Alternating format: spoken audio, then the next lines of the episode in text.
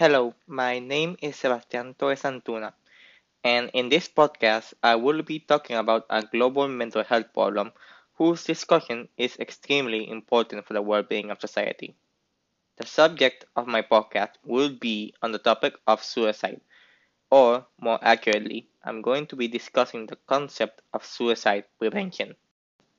During this podcast, my intent is to be able to give you some insight into the neurobiology behind suicidal behavior, a brief glimpse into one of the prevailing mental illnesses associated with the act, and finally, an overview of some of the treatment and prevention options that are in current use as well as being considered for the use to further prevent suicide and suicidal behavior. As you will notice throughout the podcast, I will reference several academic articles or studies done on suicidal behavior, which I found to be extremely useful in helping me understand the concept as accurately as possible.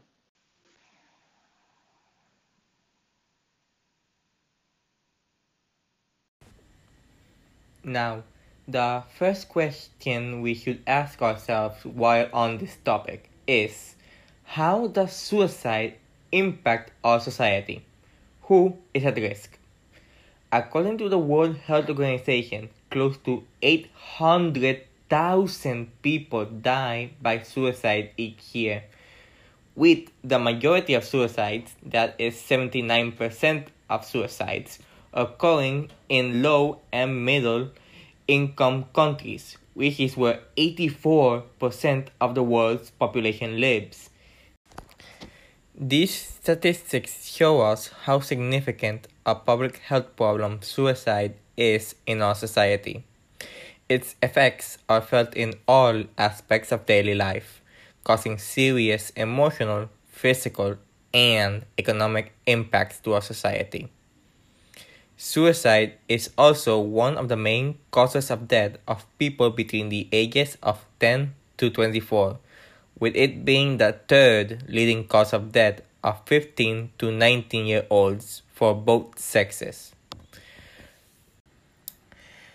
A 2017 study by Velez Perez and colleagues on the incidence of suicidality among university students in Puerto Rico found that approximately 1 in 10 students participating in the study claimed to have attempted suicide, with a slightly smaller proportion of them expressing that they have had suicidal ideation in the previous calendar year. A significant number of the participants with ideation reporting having attempted suicide at some point in their life. Now, to be clear, two major observations that must be reconciled in a model for suicidal behavior as stated by Mann and Rizk 2020 in the article A Brain Centric Model of Suicidal Behavior says that only a minority of psychiatric patients make suicide attempts, and the presence or absence of suicidal behavior is not simply determined by the presence of a psychiatric illness or the overall severity of illness. Suicidal ideation is much more prevalent than suicidal behavior, and it often does not progress to suicidal behavior. In their article, Mann and Rizk also provides us with what they term the stress diathesis model of suicidal behavior, which is a term they give to the interaction of internal and external stressors with the traits that form a diathesis for suicide risk. The article goes on to say that suicidal behavior risk is moderated by a set of psychopathological and cognitive traits that are different from the psychopathology of associated psychiatric illnesses. The stress diathesis model depicts suicidal behavior as a consequence of an interaction between acute stressors or proximal risk factors, and a diathesis or distal factors. It also refers to a set of suicide related traits that moderate the likelihood of suicidal behavior in response to stressors. Some of the identified suicide related risk moderating traits are 1. Excessive subjective distress when depressed and attentional bias toward negative stimuli. This has been linked to familial transmission of suicidal behavior and encompasses hopelessness and subjective depression, which are more severe in depressed suicide attempters compared with depressed non-attempters. 2. Altered decision making involving less delayed discounting and less executive control resulting in impulsive aggressive tendencies and favoring acting on emotions. The article calls this decision making multifaceted, which includes impaired probabilistic learning assessed by monetary reward and punishment, risky decision tendency under uncertainty, and a bias for active responding when escaping an aversive state. Third, an array of neuropsychological abnormalities including learning difficulties, cognitive rigidity, and memory problems. Ergo, suicide attempters exhibit less language fluency and learning. And finally, social distortions. Suicide risk is increased by cognitive distortions related to social reward and inclusion. Even insomnia has been recently associated with suicide and suicidality independent of well established risk factors for suicide, such as depression and hopelessness. Insomnia is now listed alongside other sleep disturbances, such as nightmares, as one of the top warning signs by the Substance Abuse and Mental Health Services Administration a more detailed analysis of insomnia and how it can be related to suicide can be found in an article uh, uh, written by Hamilton and Boyce in 2019. The article is called Reducing Suicidality Through Insomnia Treatment Critical Next Steps in Suicide Prevention. Another major observation from the same model by Mann and Rizk is that suicidal behavior is found in many psychiatric disorders, and not just in mood and borderline personality disorders. Although an elevated risk of committing suicide has been more correlated with depression, especially major depression disorder than any other mental illness. It is the most prevalent mental health condition related to suicide and suicide attempts. Major depressive disorder is a remarkably common and severe psychiatric disorder. It has been associated with high levels of morbidity and mortality. Patients with major depression disorder are prone to several comorbid psychiatric conditions, including PTSD, anxiety disorders, OCD, and substance use disorders. It is also prone to several comorbid medical conditions, including cardiovascular disease, diabetes, stroke, and even cancer.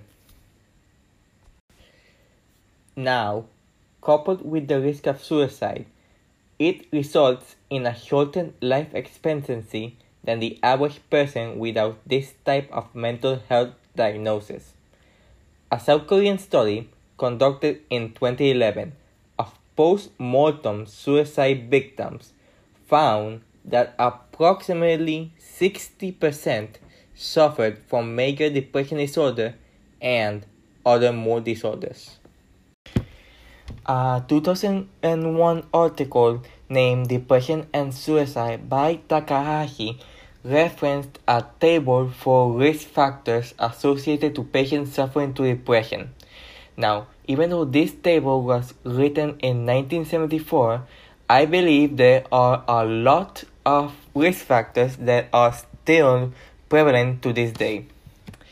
This includes signs of suicide risk and selection means, which include prior history of attempted suicide or implication of suicide, family history of suicide, verbal threats of suicide, concrete disclosures as to preparation and implementation of suicide, and unnaturally calm behavior after having been in an unstable state, and dreams of self destruction. More specific symptoms include severe anxiety irritability, persistent insomnia, uncontrollable aggressiveness, initial, convalescent, and mixed stages of depression. Age periods associated with biological crises, which include adolescence, pregnancy, puerperium, and climacterium, severe self guilt feelings, an incurable illness or hypochondriacal delusion, or concomitant alcohol dependency.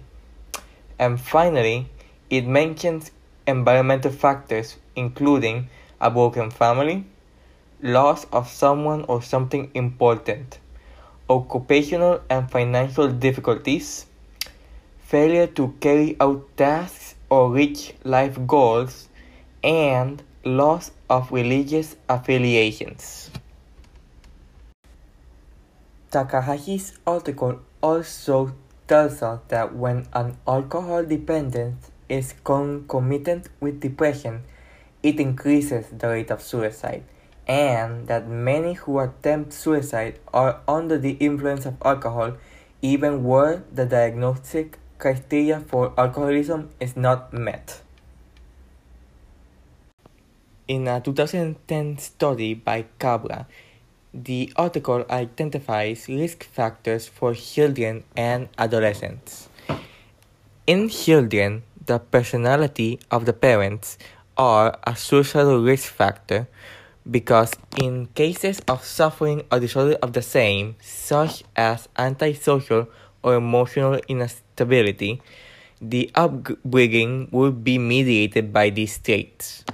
In the same way, parents with psychiatric illnesses such as maternal depression, alcoholism, or schizophrenia uh, are predisposing factors in the children. A dysfunctional home in which there are frequent arguments between parents and other members associated with physical or psychological abuse or a home without walls can predispose to a suicidal act. Nemeroff 2020 also states that there is a vast body of evidence that poverty, as one form of child mistreatment, is associated with poor health outcomes and with increases in both major medical and psychiatric disorders, and not surprisingly, suicide rates.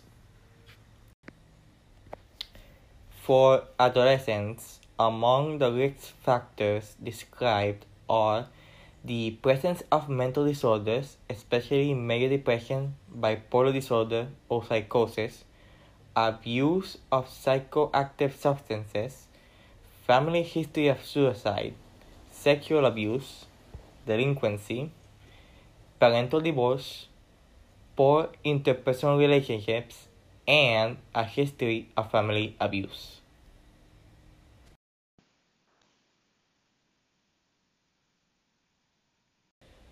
Now I would like to talk about the neurobiology of suicidal behavior, beginning with the genetics of suicide. An article called Insights into Suicide and Depression, written in 2020 by Karen, references an article by Docherty et al. 2020, in which new genetic leads from a genome-wide association study, or a GWAS, identified 22 genes potentially related to suicide death with a heritability. This was based on single nucleotide polymorphisms of 25%. The study also found that a number of the implicated genes overlap with genes associated with schizophrenia and bipolar disorder. A polygenic risk score computed from the suicide GWAS data was predictive of suicide in an independent sample. But another article by Mann and Rizk mentioned that there can be as many as 40 genes associated with suicidal behavior independently of psychiatric diagnosis, and that further combining GWAS with transcriptome data reveals suicide-related genes associated with inflammation, the hypothalamic pituitary adrenal axis, GABA, which is the gamma aminobutyric acid, and glutamate transmission, and finally, neurogenesis. In another article called Predicting Suicide by David Goldman, he also references Docherty et al. and is able to continue with the premise about how to predict suicide as the article clearly mentions. Now, in the article, he said that the identification of genes that are significantly associated with suicide and the implication of a much larger number of other genes in the genomic statistical threshold was what enabled Docherty et al. to derive a polygenetic risk score accounting for a substantial portion of the risk of suicide. The GWAS study done by Docherty et al. Was on more than 3,400 suicide victims from the state of Utah and several times that number of ethnically matched comparison subjects from outside the state. And although more studies on the genetics of suicide needs to be done, a hypothesis that Goldman mentions is a hypothesis that never dies is that depletions of brain serotonin and as reflected in low levels of the metabolite 5-HIAA or 5-hydroxyindoleacetic acid, which is the main metabolite of serotonin, in cerebrospinal fluid, serotonin receptor binding potential, as well as serotonin itself, predict suicide. Goldman concludes by saying that the ability of geneticists to capture increasing portions of the heritability of suicide may enable psychiatrists to better help people at risk, combining genetic predictors of innate trait vulnerability with such state and trait matches. Continuing with another article on the genetics of suicide called The Promise and Limits of Suicide Genetics by Lopez and McMahon 2019 tells us that in people with bipolar disorder, suicide attempts were associated in a small but significant way with a common genetic marker on chromosome 4 Although, even when this marker does not immediately implicate any particular gene, the marker was also associated with genome-wide significance in a meta-analysis of suicide attempts in mood disorder, suggesting that bipolar disorder and major depression have something in common. In reference to an article by Merlens et al. 2019, PSR analysis showed that genetic risk for major depression increases risk for suicide attempts in people with major depression. However, results also show that genetic risk for major depression also increase risk for suicide in people diagnosed with bipolar disorder or schizophrenia. Continuing forward, I want to talk about an explanatory model for suicidal acts written by Carvalho et al. 2008, in which he references Gottesman and Gould 2003, which talks about endophenotypes, which are measurable components along the pathway between disease and distal genotype. These can be characteristics that often accompany psychiatric illness, including abnormal neurophysiological, biochemical, endocrinological, neuroanatomical, cognitive, and neuropsychological findings. In Carvalho's model, the endophenotypic markers for suicide behavior are deemed clinical, neurochemical, and neuroendocrine. The clinical endophenotypes include impulsivity, aggression, neuroticism, and hopelessness, which can also be regarded as intermediary phenotypes, which can possibly predispose individuals to suicide behavior. Beginning with impulsivity, it's a personality trait or cognitive style that can be characterized by disinhibition and a tendency to act quickly on urges or in response to stimuli. An association between impulsivity and suicidal slash self-destructive behaviors has been reported in various adult psychiatric populations. Continuing, pessimism has also been implicated in suicidal behavior, with studies showing that compared to non-attempters, suicide attempters tend to experience more pessimism as reflected in more suicidal ideation, fewer perceived reasons for living in response to illness or social adversity, and higher subjective ratings of the severity of depression and hopelessness. Elevated neuroticism has also been linked to negative affect and may constitute a vulnerability factor for suicidal behavior. Carvalho references Roy 2002 when he mentions that differences in neuroticism scores between those with and without a family history of suicide, which were significant when personal history of suicide attempts were taken into account. With patients with a positive family history for suicide, and who had themselves attempted suicide having had higher neuroticism scores. Another clinical endophenotype is hopelessness, which can be associated with suicidal behavior. Um, Pollock and Williams, 2004, proposed that suicidal behavior as, is associated more with hopelessness than with the severity of depression. And hopelessness was the principal predictor of suicidality in a study conducted among schizophrenic patients. Now, moving on to the neurochemical endophenotypes, we first begin with serotonin, which has long been known to be involved in emotional and cognitive functions, including suicidal behavior. Cerebrospinal fluid CSF concentrations of major serotonin metabolite 5-hydroxyindoleacetic acid or 5-HIAA are reported to reflect central nervous system serotonergic function. Of note, low CSF 5-HIAA has been associated with impulsive externally directed aggression, which has been observed in impulsive murderers and arsonists compared to non-impulsive murderers and control subjects.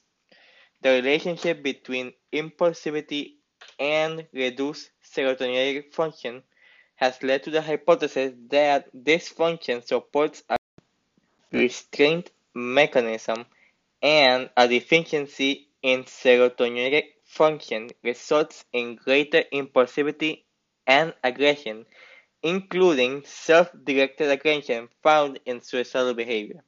Another endophenotype is norepinephrine.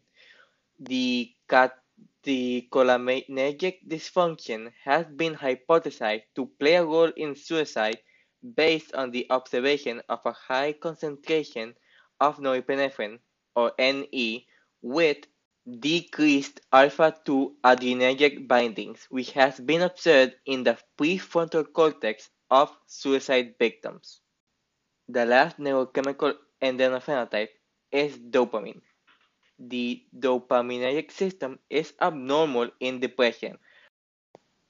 Increased concentrations of dopamine have been associated with aggressive behavior and suggest that increased dopamine concentrations may be related to violent suicide attempts or completions.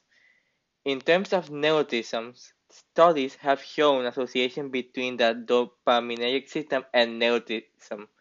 Striatal dopamine D2 receptor may be a significant predictor of neuroticism scores.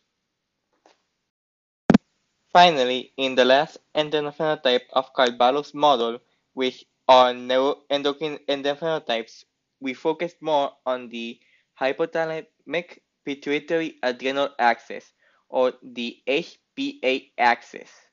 Now, this is a neuroendocrine system that regulates the body's response to stress and has complex interactions with brain serotonergic, noradrenergic, and dopaminergic systems. Stress results in the release of the corticotrophin releasing hormone, CRH. Now, some studies indicate that suicidal behavior may be associated with hyperactivity of the HPA axis. These studies indicate higher cortisol levels after dexamethasone suppression. This is a clinical measure of HPA axis hyperactivity and this hyperactivity at baseline levels may increase the risk of eventual suicide by as much as 14-fold. This is according to two studies conducted in 1988 and 2001. The 1988 study was Brown, Herbert Goyer et al., and the 2001 study Coryell and Schlesser.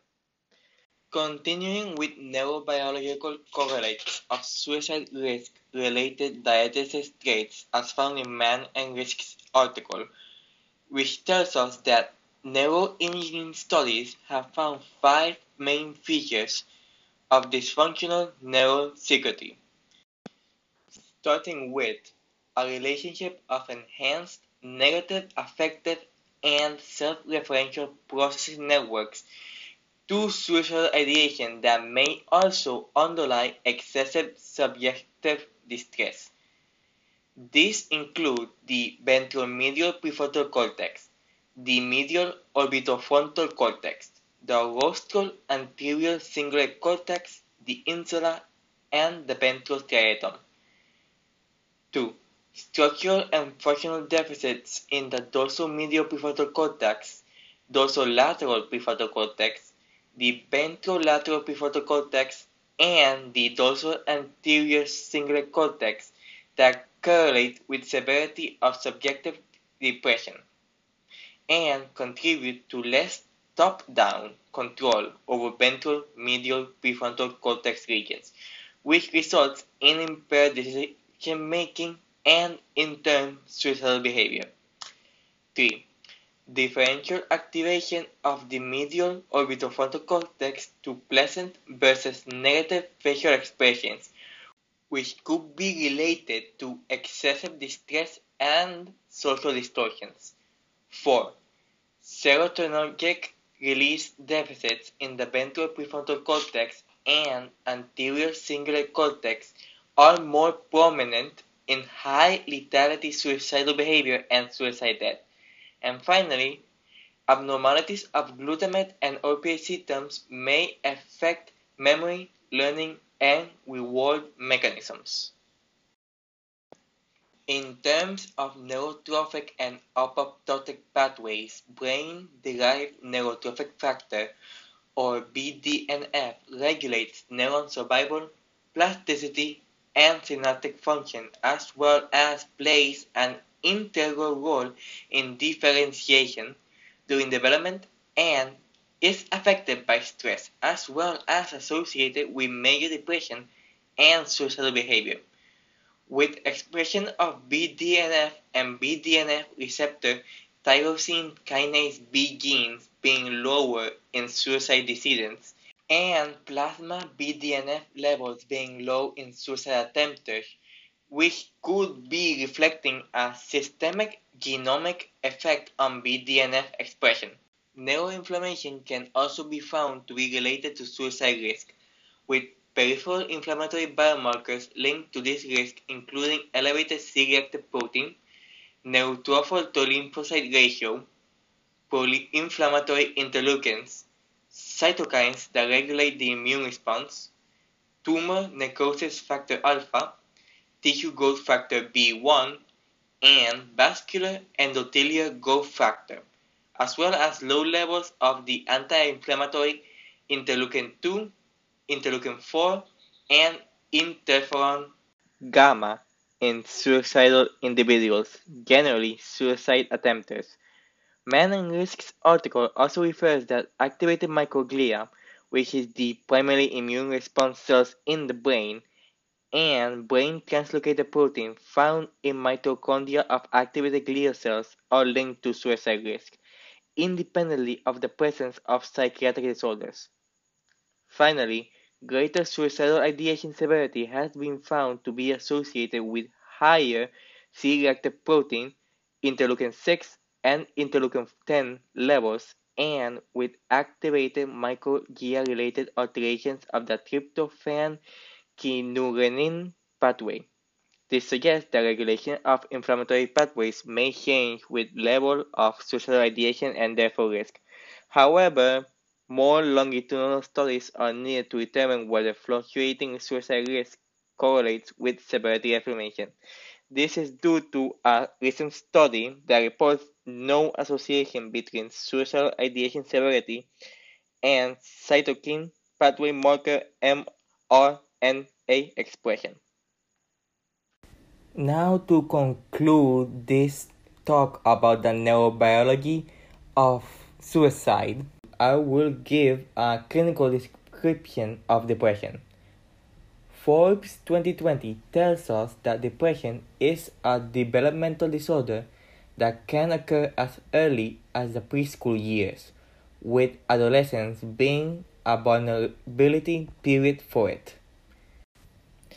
In the article, Forbes references Rappaport et al. 2020, whose study shows that accumulative and current depression were associated with different patterns of frontostriatal response during adolescence. In addition, the developmental point at which depression was experienced appeared to influence the regions exhibiting disruption. While depression during early childhood was related to low responding in the dorsal striatum, ventral striatum, and rostral anterior cingulate cortex, depression during adolescence was related to low responding in the nucleus accumbens. Nemeroff 2020 identifies the risk of major depressive disorder being characterized by a combination of ill-defined genetic and environmental factors, including a higher prevalence in the female gender, a history of childhood mistreatment, and family history of the illness, as well as more recent stresses. There are remarkably high levels of a bidirectional comorbidity of major depression with other psychiatric illnesses, including PTSD, syndrome, syndromal anxiety disorders, OCD, and substance abuse disorders, and even medical illnesses, where there is a documented relatively low treatment response in depressed patients with comorbid medical disorders, which, coupled with suicide, is the primary cause of premature mortality in patients with major depression. Depression is a uniquely human condition. It does not occur naturally in other species in the same longitudinal nature, including its recurrent course.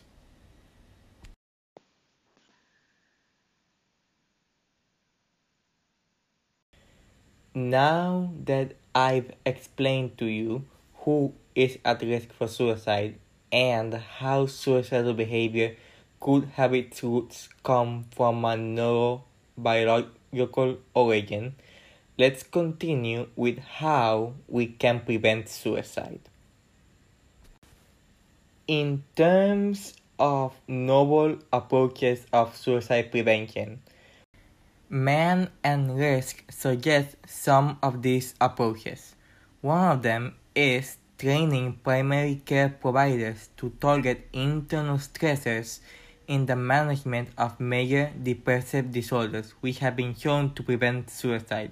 However, it has not been shown to prospectively influence risk of suicidal behavior. When taking into the account external stressors. Mann and Rizk also suggest two types of therapies pharmacotherapy and psychotherapy. With pharmacotherapy, they reference lithium and clozapine, which have effects on the internal stresses of depression and acute psychosis. Intravenous ketamine being a rapidly acting treatment that robustly reduces depressive symptoms and suicidal ideation in hours instead of weeks. They also mention intranasal ketamine or esketamine, which shows promise as an anti-suicidal ideation treatment and is less invasive, but its absorption is more erratic, and like intravenous ketamine, must be administered in medical settings, and psychotherapy most studied being the cognitive behavioral therapy CBT and dialectical behavior therapy, which both can prevent suicide attempts. CBT works by improving the capacities for cognitive regulation of emotion. It's been associated with decreased activity in the amygdala associated negative emotional activity and enhanced activity of the emotion regulation network. Dialectical behavior therapy prevents suicidal behavior via problem solving and stress management or elements of the diathesis such as dampening amygdala activity to negative emotions. Previously, I mentioned two pharmacotherapies, ketamine and esketamine, which I also found additional articles in order to better explain how these medications work. In a study by Parikh and Wolkoff 2021, they referenced Dwyer et al.'s study of a randomized crossover trial of single-dose ketamine compared with midazolam for the treatment of refractory depression in adolescents. The study's results were measured with the Montgomery-Åsberg Depression Rating Scale, or MADRS, 24 hours after infusion showed that ketamine had a significant greater effect than midazolam in reducing depressive symptoms.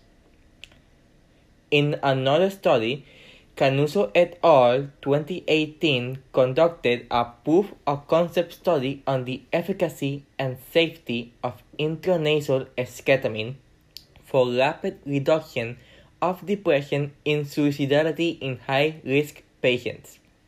The preliminary results of this study indicate that intranasal esketamine compared with placebo given in addition to comprehensive standard of care treatment may result in significantly rapid improvement in depressive symptoms including some measures of suicidal ideation among depressed patients at imminent risk for suicide.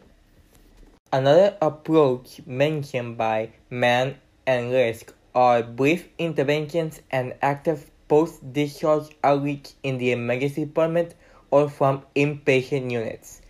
This is because after seeking help for suicidal thoughts or low lethality suicide attempts in the emergency department, Discharged patients have an elevated suicide attempt rate.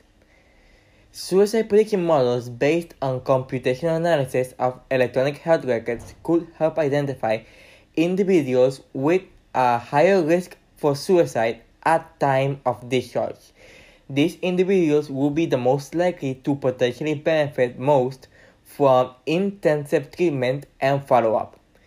There already exists some brief, inexpensive psychological and educational interventions for use for individuals that are presenting to the emergency department with acute suicidal crisis. These interventions are also easy to implement and don't require much staff resources. They seek to project a helpful option for a patient in crisis to help them overcome the social cognitive distortion that the social network is more hostile than helpful. Continuing with another study by Callen 2020 in which references the treatment for adolescents with depression study and the child slash adolescent anxiety multimodal study, whose results highlight the efficacy of relatively short term interventions and point to the need for treatments that can fundamentally affect childhood developmental trajectories that will enable initial interventions to have long lasting positive effects. One final novel approach by Mann and Rizk is the restriction of lethal means. This works because it seeks to make access to the most popular high lethality methods more difficult. It takes advantage of two key observations. One, the acute risk of acting on suicidal thoughts is brief. And second, the flexibility of the suicidal person in changing from one method to another is surprisingly limited. Studies of survivors of suicide attempts have indicated that most attempts are the result of a rash decision to act that was made minutes earlier, even if the method of suicide was planned months or years ahead. Now, one last addition from the Mann and Rizk article of a brain centric model of suicidal behavior let's move our attention to what they refer as the future of research and suicide prevention. They first refer suicide in a possibility as a distinct mental disorder. This is due to the prevailing evidence that suggests that suicide could be considered a moderately heritable independently of the heritability of major psychiatric disorders. And as I have shown you through various articles, there does exist a number of neurobiological abnormalities that could prove that monitoring genes associated to the risk of suicide is a possibility. Now, speaking of monitoring, another suggestion made by Mann and Rizk on the future of research is real-time monitoring of acute suicidal crisis. In the article, suicidal ideation, which is usually preceded and may even represent a risk of an imminent suicide attempt, can go unrecognized by even the most systemic periodic evaluations of outpatients. Uh, a reference to a 2020 article revealed that around 60% of individuals denying suicidal ideation on a weekly basis to self report measures reported that they were having suicidal thoughts while using an ecological momentary assessment or EMA technology that delivered questions on the smartphone six times a day over the same one week period. Combining this EMA collected real time data on suicidal thoughts and behavior with what is known as passive sensing, which collects data from individuals' smartphones, could allow examination of the very short term risk factors of suicide in multiple domains. And this is helpful because the wide availability of smartphones can allow accumulation of massive amounts of personal level data that may lead to identification of uh, what the article refers to a phonotype or screenotype. Another technique that the Mann and Rizk article references is the implicit cognition and neuroimaging for suicide risk de- detection. Neural encoding is an approach where machine learning methods have been used to identify the neural activity pattern involved in the mental representation of a deceased loved one and to track unconscious disease related thinking. fMRI measured neurorepresentation of mental concept representations differentiates suicidal ideators from suicide attempters and healthy control subjects. The possible identification of a neurosignature of suicidal ideation could be a biomarker for suicide risk, even when suicidal ideation is denied or unrecognized. Uh, an article uh, by Auerbach et al. 2021 references Vidal Ribas and colleagues in a challenging study of identifying possible biological markers that confer risk for suicidal behaviors in pre-adolescent youths. The strongest neural correlate discovered was an association between suicidal thoughts and behaviors and decreased thickness of the superior temporal gyrus. The last approach in terms of future of research and suicide prevention in the Mann and Rizk article talks about medication and neuromodulation. Mann and Rizk suggests the use of buprenorphine, a medication used primarily for relapse prevention in opioid use disorder. This, the buprenorphine also has antidepressant effects when used for both its intended use and for depression that has been found to be treatment resistant. By addressing both opioid relapse and comorbid depression and suicidality, it could be further evaluated if it's a possible way to reduce suicide risk via opioid overdose. In terms of neuromodulation, there have been preliminary studies that have indicated a decrease of suicidal ideation following treatment with RTMS or repetitive transcranial magnetic stimulation.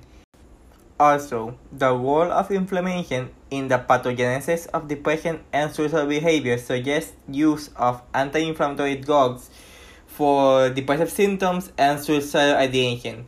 Even though none have shown to improve suicidal ideation, minocycline has been able to decrease microglial activation in the prefrontal cortex and depressive and anxiety-like traits in animals, so it may reduce depressive symptoms. A study by Hamilton and Boyce 2019 references McCall et al., whose REST study, that is R-E-S-T-IT study, which examined control release zolpidem relative to placebo, serves as a benchmark for future studies conducting randomized controlled trials of suicidality without patients. This study also saw reductions in insomnia, depression, and suicidality, which supports the utility of targeting insomnia in suicide prevention efforts. The Mann and Rizk article also told us that no drugs targeting HPA axis deregulation have been evaluated for the use of preventing suicide. The glucocorticoid receptor antagonists, mifepristone, and cortisol synthesis inhibitors, such as metyrapone and ketoconazole, have not shown distinct benefit for depression but may warrant testing in suicidal individuals with glucocorticoid hypofunction.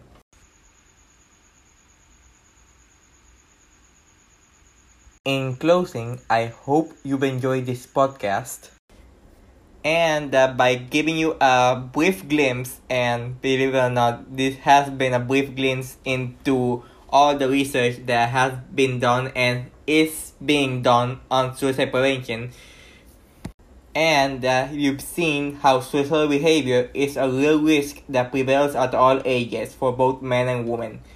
It's a phenomenon that involves various biological and psychosocial factors, and although there is a lot of ongoing studies related to identifying its most prevalent biological risk factors as well as treatments, there is still a growing need for further research to successfully develop effective suicide prevention methods that will help decrease global suicide rates.